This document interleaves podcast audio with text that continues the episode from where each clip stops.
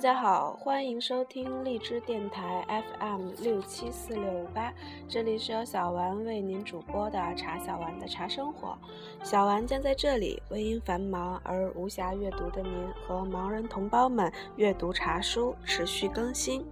今天我们依旧来阅读《茶语者》的第一部分《茶知识》。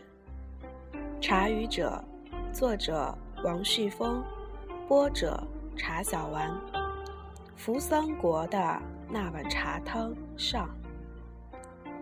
唐元和十年，在中国是唐朝的宪宗当政，而在日本，则是平安朝的嵯峨天皇临朝了。那一年的闰七月二十八日，一位到中国留学两年后归来的僧人空海，给天皇上了一份。空海奉献表，其中说道：“茶汤做来，乍悦正旦之书。”这便是日本人最早的饮茶记录。作为中国人的我，之所以要在这里专门叙述日本茶道，乃是因为日本茶道的确与中国之茶学有着儿女与母亲般的血缘关系。应该告诉大家，就在空海入茶之前的十年，另外已经有一位名叫醉成的高僧，从中国带去了茶籽，种在了日本神社旁边。这便是日本最早的茶园了。这两位大法师，前者创立了真言宗，后者创立了天台宗。他们和皇帝的关系都很好，他们之间从前的关系也是极好的，且一同去了中国学佛。醉成还和他的太弟子太范一起拜了空海为师。谁知这么一来二往的，那太范干脆不要了自己的师傅，跑到了空海那里去了。醉成怎么办呢？他想到了茶，一口气给从前的徒弟寄了十斤，想以北，想以此换回那颗远去了的心。然而没有用，因为空海也有茶。必须再说清楚，即使是这两位大法师，他们也不是日本历史上最早与茶接触的人。真正写下了日本饮茶史上第一页的。是一位名叫永忠的高僧，他在中国生活了三十年，说起来和中国的茶圣陆羽还是同时代人。这个幸运的日本人在中国的寺庙中大品其茶时，中国文人刚刚开始了他们那手持茶经坐以论道的茶的黄金时代。日本僧人永忠回国以后，在自己的寺院中接待了天皇嵯峨，他双手奉上的便是一碗东土而来的煎茶。自此，平安朝的茶烟便开始弥漫起高悬神秘的唐文化神韵。大和民族的诗人们吟呕着“萧然幽心处，院里满茶烟”。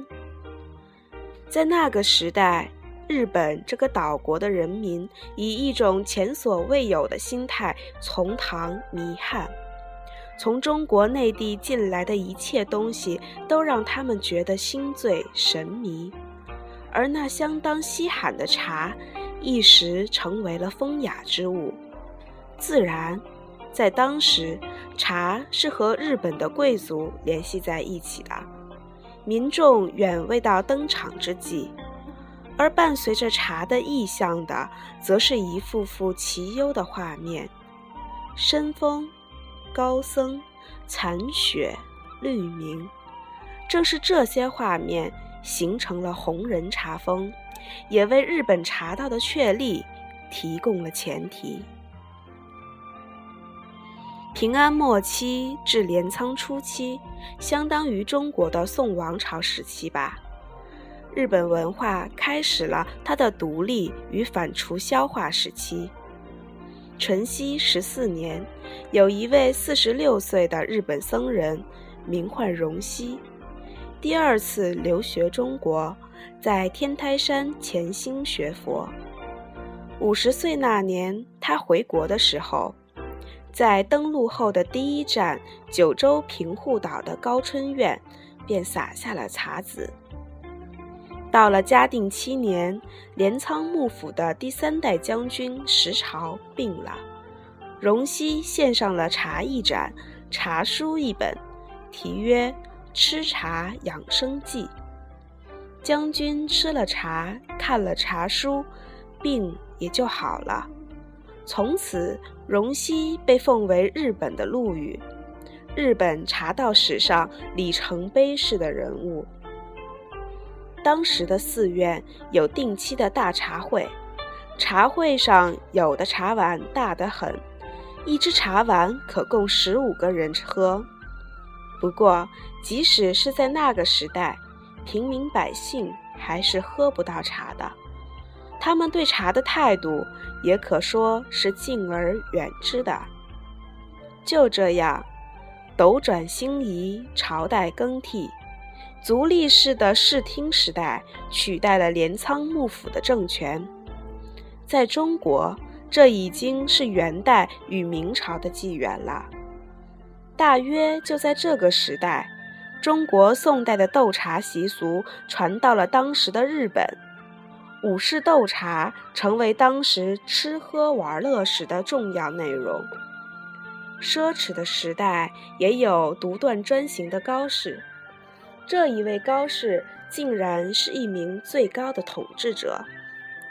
石町时代的第三代将军足利义满，他三十八周岁那年，把王位让给了儿子，自己在京都的北边修建了金阁寺。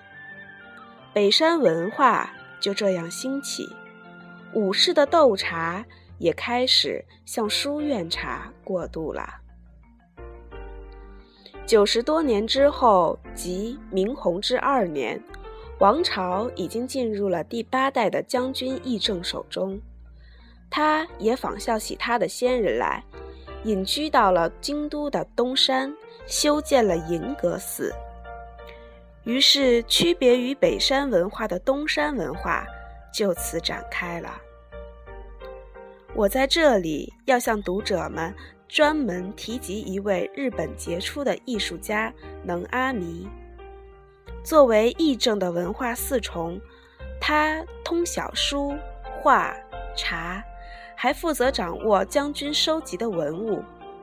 也正是这位能阿弥，发明了日本式的点茶法。在这种茶事活动中，茶人要穿上武士的礼服寿衣，布置好茶台。点茶用具、茶具位置、拿法、顺序、进出动作都有了严密的规范。可以这么说，今日日本茶道的一些基本的程序，已经在这位文化四重的手中基本完成了。让我们来想象那一年的深秋吧，将军议政，眺望秋空。耳听秋虫悲鸣，不觉伤感，遂对农阿弥说：“唉，世上的故事我都听说过了，自古以来的雅事我也都试过了。如今我这衰老的身体也不可能再去雪山打猎，能阿弥呀，我还能做些什么呢？”能阿弥就这样回答他的主人：“从茶炉发出的声响中去想象松涛的轰鸣，再摆弄点茶具点茶，实在是一件有趣的事情。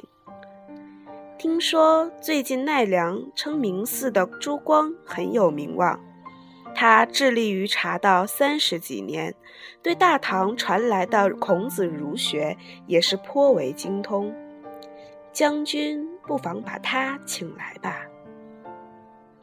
一位茶道史上的重要人物，就在这一席谈话之后登上了历史舞台。村田珠光，由此成为将军议政的茶道老师。书院贵族茶和奈良的庶民茶交融在了一起，日本茶道的开山之祖就此诞生了。村田珠光所出生的那个年代，恰恰是视听时代的末期。从朝代上来讲，它也就相当于中国的明代吧。正是这样一个时期，日本出现了一种由老百姓自己来主办的茶会，人们把这种茶会称之为“云脚会”。在这种茶会上，各种身份的人们都可以聚集在一起。河边、小厨房、大厨房、小客厅，喝酒、下棋、品茶，十分热闹。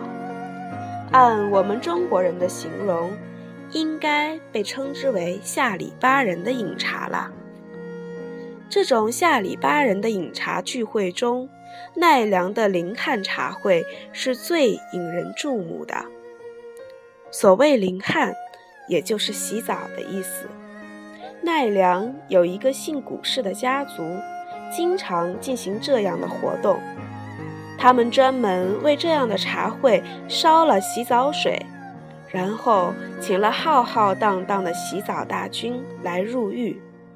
洗完了澡，便喝茶，同时还可以享受瓜果。大家又是唱，又是跳，又是笑的，十分开心。这古氏家族中有两个兄弟，一个叫成荣，一个。叫程印，都是奈良的著名茶人。他们的师长，便是那个大名鼎鼎的村田珠光。这期的节目就到这里，敬请期待下集。扶桑国的那碗茶汤下。